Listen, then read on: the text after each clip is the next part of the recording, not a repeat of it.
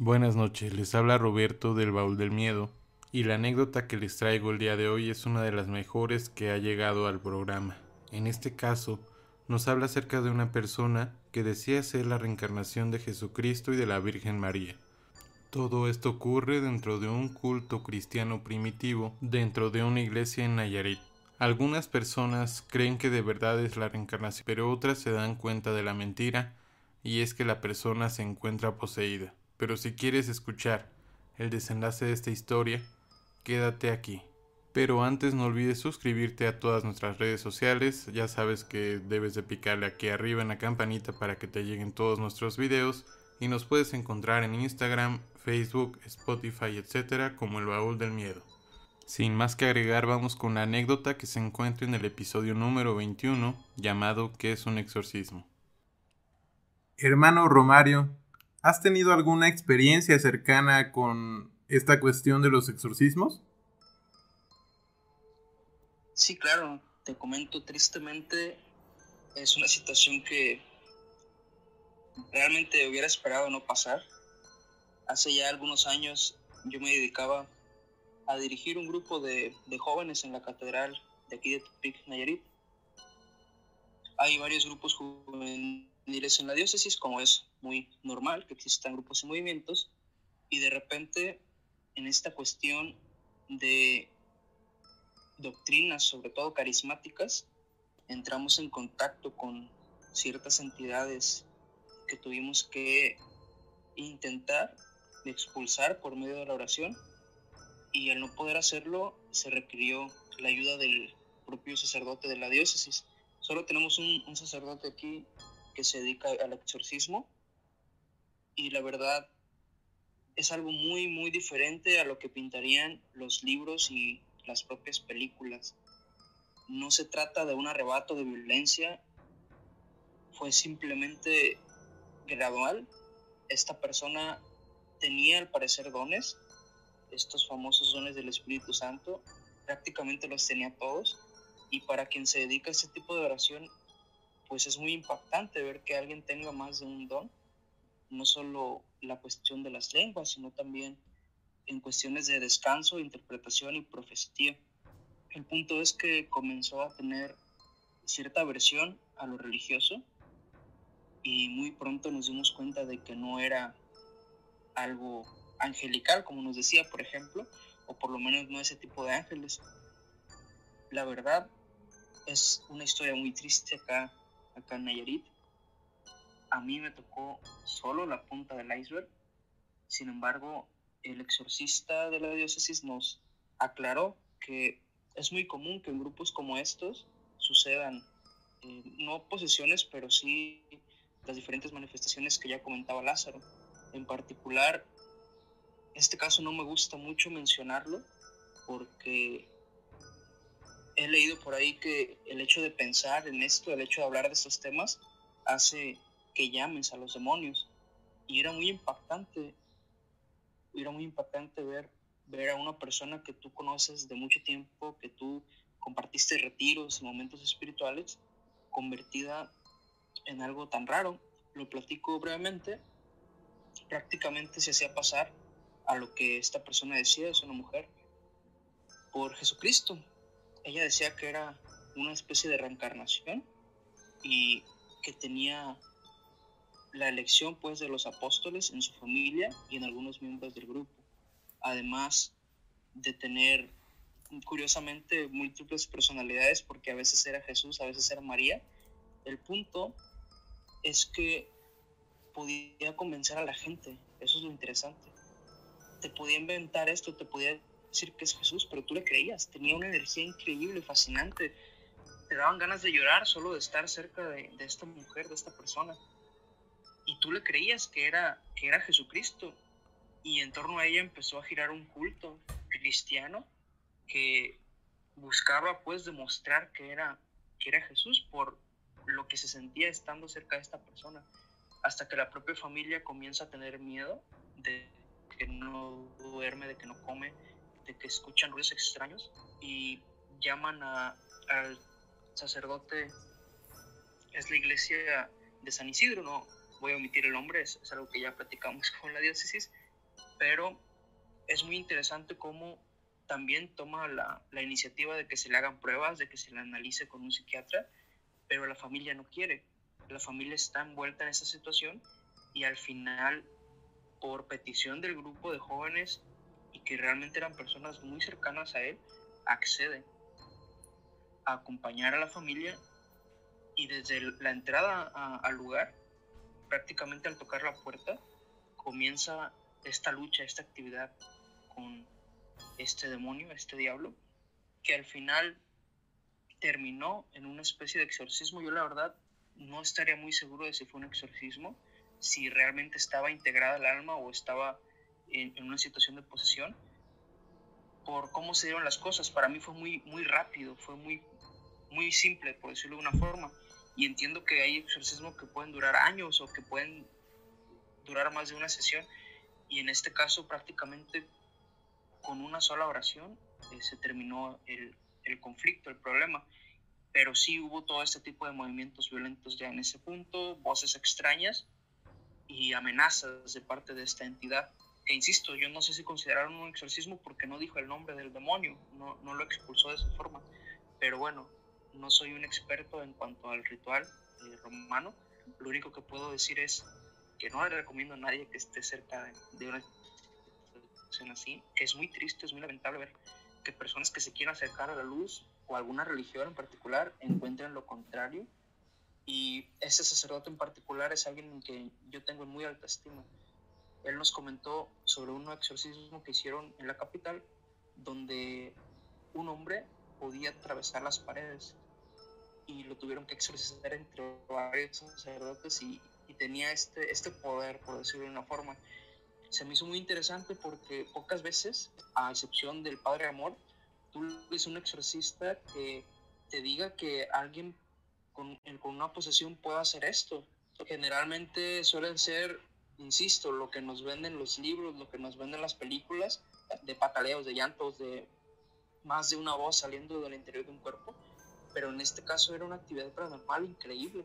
Esta cuestión de atravesar las puertas marcó mucho a nuestra diócesis. Hay una casa que está abandonada, que fue donde se realizó el exorcismo, donde al día de hoy se escuchan una suerte de gritos y todo tipo de cosas extrañas.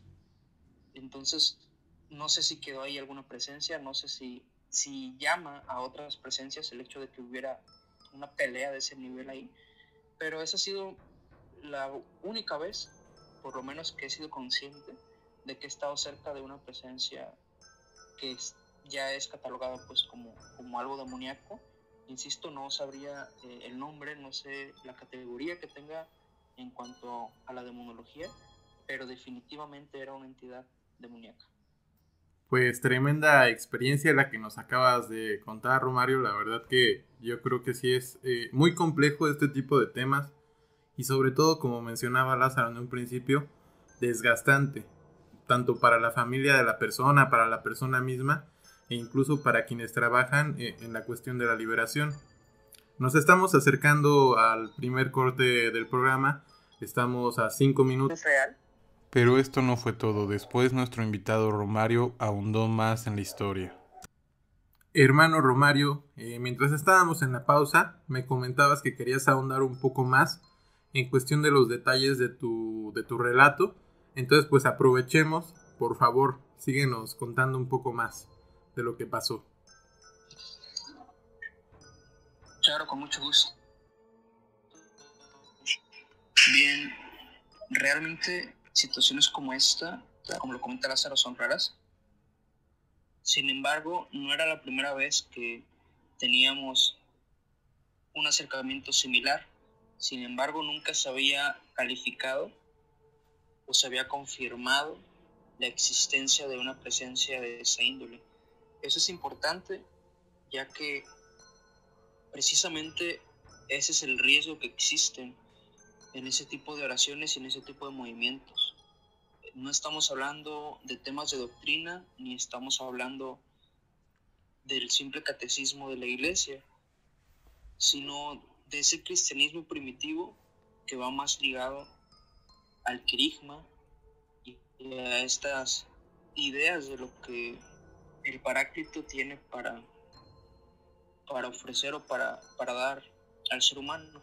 En ese sentido, esta persona, como les decía, comenzó teniendo dones muy básicos. El primero fue el don de lenguas. Pocas personas tienen el don de la interpretación y ella lo obtuvo prácticamente en dos semanas. Ya interpretaba lo que decían otros, otros hermanos. Así sucesivamente fueron aumentando las virtudes y los dones presuntamente del espíritu, al grado de que, insisto, había un culto, había una especie de círculo de personas muy cercanas a ella que compartían toda la sabiduría y toda la enseñanza. El problema fue cuando hace esta revelación que comentaba hace un momento, que se revela a sí mismo como Jesucristo, pero también como la Virgen María.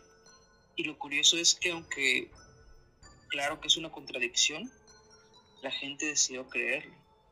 No solo personas de un grupo de jóvenes, quizá inexpertas o quizá deseosas de pertenecer a algo más grande, sino también su familia, su abuela, las tías que viven con ellos y una de sus primas que ella ya tenía ciertos problemas con, con ese tipo de entidades. Cuando llegó con nosotros era practicante de brujería y había pasado malos ratos por, por cuestiones, creo que de destierros de, de espíritus o una cuestión similar que no pudieron concretarse.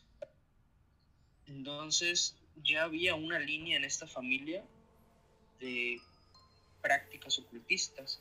La propia abuela y la tía eran también practicantes. Sin embargo, su conversión, que había sido hace poco tiempo, había sesgado toda esta situación. Y así fue como comienza esta historia que realmente pasa, pasa a ser la más tétrica de este grupo de jóvenes. De hecho, el obispo mismo había dado la indicación de que todos los grupos siguieran esta doctrina querigmática y lo ponía como una obligación en todo lo que tuviera que ver con retiros y encuentros espirituales. Más adelante lo elimina. Después de este suceso, cortan totalmente esa conexión y permiten a cada comunidad hacer lo que les plazca. Eso es importante porque reconoce entonces la iglesia que se equivocó, que permitió que jóvenes inexpertos estuvieran abriendo puertas que no comprendían, que no conocían, e incluso esta misma señorita fue a la curia donde se presentó como Jesús, o sea, es algo increíble.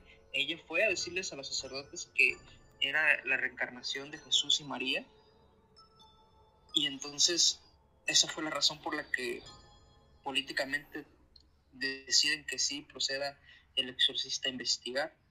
Además, claro, de la buena relación que tenía con algunos miembros de esa fraternidad que permitieron que visitara la casa. Algo muy curioso de este caso y que a mí me marcó mucho es la sensación que tú tenías al estar con ella para este momento, para este punto, todo el mundo traía una cruz de San Benito consigo y agua bendita en sus bolsillos. Era una, una situación muy, muy intensa. Terrible, la verdad, tener que estar todo el tiempo asustado. Pero curiosamente no tenía esa versión religiosa cuando estaba con una o dos personas.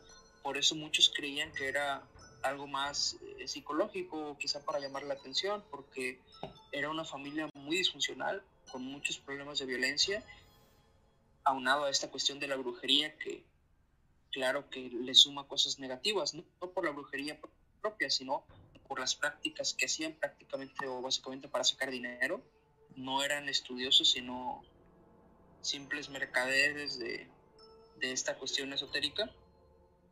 Y al final, de toda esta travesía queda ese fantasma de, esta, de esta persona. Tú la puedes seguir viendo, aquí la ciudad es muy pequeña, y encontrártela en la calle realmente es aterrador.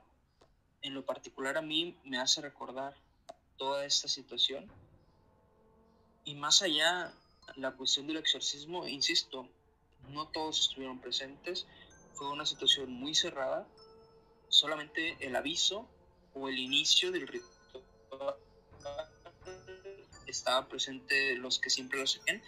Lo más relevante para mí en esta cuestión sería una ocasión en la que ella le pidió a los jóvenes, ya, ya electos, los apóstoles, que se quedaran en su casa a dormir y que ella iba a mandar ángeles para que le avisaran a sus padres que estaban en ese lugar. Ese tipo de detalles son los que hacían creer que esta persona estaba mintiendo, fingiendo, o había estudiado algo y, estaba pretendiendo ser un semidios o una, o una cuestión así. Sin embargo, a partir de ahí fue cuando muchos empezaron a separar, porque obviamente se les cayó todo esta, este velo del rostro porque obviamente no podía mandar ángeles a que les avisaran a sus padres y algunos se alcanzaron a salir de este círculo, de este culto, antes de que llegaran las autoridades eclesiásticas. Con ellos no hubo problema, no, no los acusaron de nada. Sin embargo, insisto, no solo a ese grupo, a todos los grupos de la diócesis se les dio la orden de dejar de hacer esas oraciones. Fue un golpe duro, porque ya se había establecido con un decreto de un obispo anterior al que tenemos hoy en día, eh, Artemio este, Flores Calzada. Pero es interesante que la propia curia lo reconociera, lo cual da la fe y, hasta cierto punto la legalidad de que sí se trataba de una presencia demoníaca, por lo menos, o, o no humana, y no de un mero fantasma. En ese sentido, este caso, insisto, yo no sé por qué fue tan rápido. Tengo entendido que, que en efecto hay toda serie de investigaciones y tiene que haber no solo el permiso del obispo, sino incluso buscan escalones más arriba en la, propia arquidiócesis. Sin embargo, tampoco fue por debajo del agua, porque la propia curia sí emitió un, comunicado al respecto de esta situación. Sin embargo, deslindaba a los grupos, a la propia catedral, porque el, el lugar sede era la catedral del Estado, de esta situación pero no al exorcista. Es decir, ellos desconocían que fuera de este grupo, tratando de, no ahuyentar a las personas de esa comunidad, porque es una comunidad grande. Sin embargo, sí dejaron el vestigio de que el exorcista en efecto estaba en el caso. A día de hoy es el único exorcista que tiene esta diócesis. Realmente no sé si así funciona en otros estados, no sé si sea una cuestión de territorio, pero tiene muchos años y tiene muchos relatos este sacerdote que, que contar. Sin embargo, en lo particular, insisto, para mí esa es la experiencia más fuerte que vio, porque pude sentir, no se trató de cosas moviéndose, de, de ruidos o de temblores, sino de sensaciones instantáneas y de actitudes o actividades increíbles en, en cuanto a lo paranormal el hecho de, por ejemplo, de la energía desarrolla este don de descanso, pero en las demás personas. Es decir, un don que generalmente suele ser personal, que, el Espíritu Santo te permite entrar en, en un estado de, descanso, de inhibición. Ella podía hacer que los demás cayeran desmayados. Y no era voluntad, no era una cuestión de resistencia, simplemente levantaba la mano y hacía que la gente cayera. Por ello fue que más adelante se le buscaría para, para ser una de las líderes del movimiento. Sin embargo, pues todo se cayó, todo el teatro este de, del demonio, de la entidad, cayó justamente después del Pentecostés. Tuvo a partir de ahí una, una aversión a, a los elementos eh, litúrgicos, a todo lo religioso, y fue ahí donde comenzó la, la sospecha. Quise andar un poco más en ese tema, porque realmente es importante tomar en cuenta lo que pasó. Como lo decía Lázaro, no meternos en cosas que no conocemos, no entrar en oraciones, aunque sean de buenas intenciones o de luz y demás, con personas que son inexpertas, porque en este caso eso fue lo que llevó a que esta entidad se apoderara de esta mujer. Que los propios jóvenes estuvieran supuestamente intercediendo por ella y que el Espíritu Santo bajaba y hacía no sé cuántas cosas pues precisamente es eso, es desconocimiento de todo lo que conlleva la ritualística y las oraciones. Además, como laicos no siempre se tiene una preparación para ese tipo de oración, mucho menos un grupo de jóvenes. En ese sentido, mi advertencia sería esa, no entrar en terrenos desconocidos y si lo vas a hacer, pues sabiendo las consecuencias. No, pues realmente nos has enriquecido con esta experiencia. Yo creo que sí, pues todo este tipo de relatos y sobre todo cuando son de cercanía con estas situaciones tan complejas, porque yo creo que siempre va a ser impresionante. Sobre todo yo creo que es eh, muy básico, ¿no? Cualquier cuestión que nosotros no conozcamos o que se nos haga fuera de lo común termina siendo impresionante para nosotros, pero imagínense ya en este caso con toda esta cuestión de las entidades y, y, estas cosas, yo creo que sí debió haber sido impresionante para ti, tanto como para Lázaro, igual las experiencias que ha tenido nuestro hermano Juan Pablo. Y en este tenor, a ti Romario, te, te hago una pregunta que igual nos mandan la gente del público. Hasta aquí llegó el video del día de hoy. No olvides suscribirte y dejar tu comentario acá abajo. Dime, ¿qué te pareció esta anécdota? ¿Tú has tenido experiencias con exorcismos? Déjalo acá abajo en los comentarios. Buenas noches.